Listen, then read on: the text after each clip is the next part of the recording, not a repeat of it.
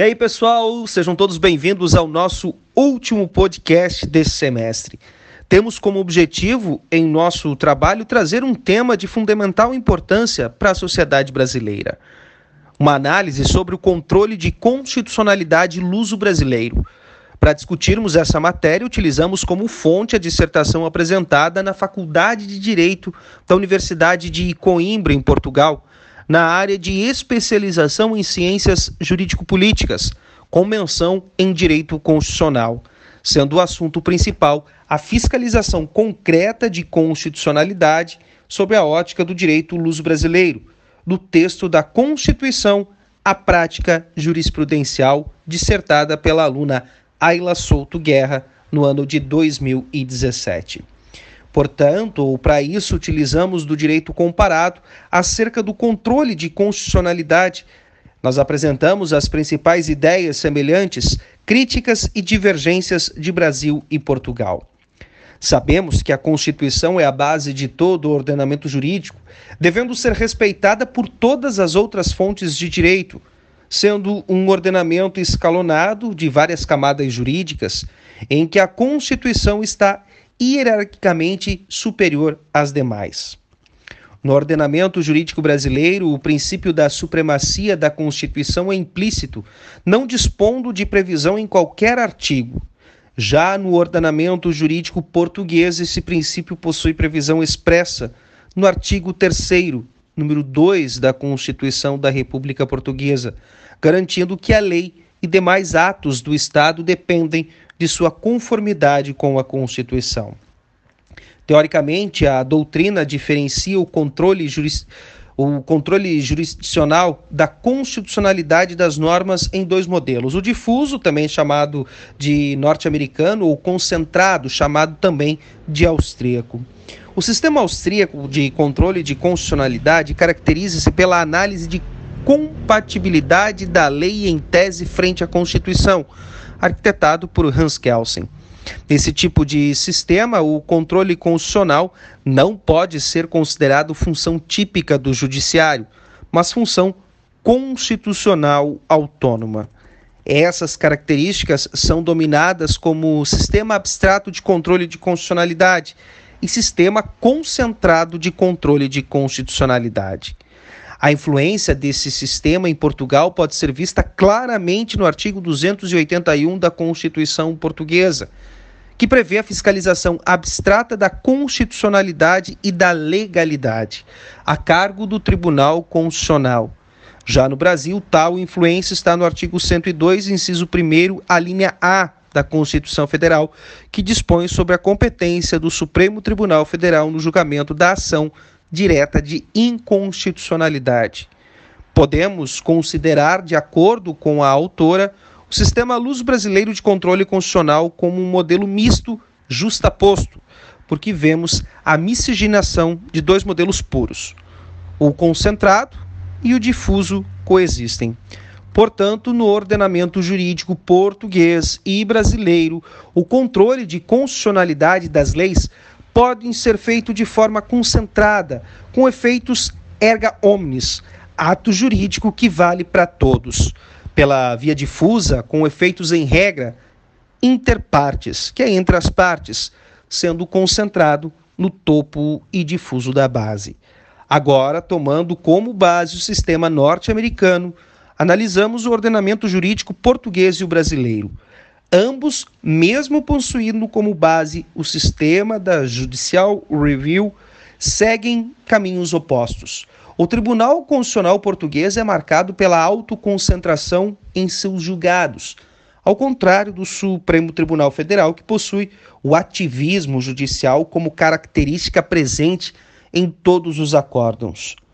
Portanto, podemos afirmar que a fiscalização concreta se apresenta com grande similitude no direito luso brasileiro, sendo marcada pela possibilidade de apreciação, mesmo que de ofício, da constitucionalidade por qualquer juiz. Nos dois sistemas, há a possibilidade do recurso a um tribunal superior, na hipótese da decisão em que julgue a inconstitucionalidade de determinada norma ou em que seja desrespeitado o entendimento desse mesmo Tribunal Superior relativamente a constitucionalidade de uma ordem.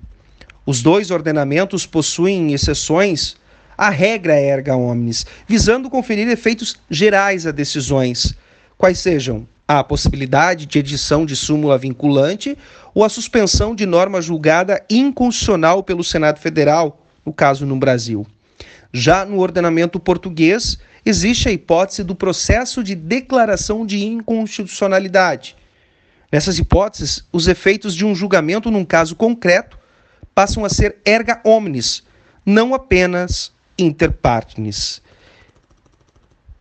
O mandado, o mandado de injunção constitui um dos pontos de grande diferenciação entre os ordenamentos comparados, sendo que é uma ação prevista somente no ordenamento jurídico brasileiro para cessar a omissão constitucional. De acordo com o STF, as decisões nessas ações passam a ter efeitos erga omnes, até que o legislativo supra a falta de norma integrativa. Já o ordenamento português não admite o controle de omissões inconstitucionais na fiscalização concreta, admitindo para isso somente a fiscalização por via principal.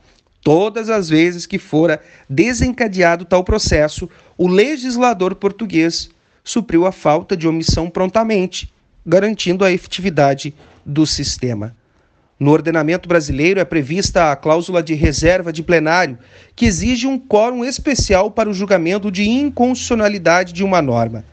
Já no ordenamento luso, foram previstos recursos obrigatórios, os do Ministério Público para o Tribunal Constitucional Português, quando uma norma for julgada inconstitucional, tendo o Ministério Público Português uma ação bem mais ativa como garantidor da Constituição.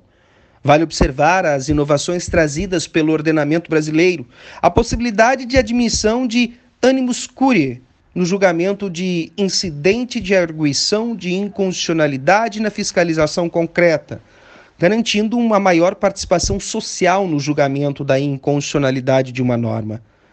O amicus curiae assegura a imparcialidade do magistrado com o fato de ser julgado, fornecendo elementos mais importantes e relevantes para a protelação da decisão.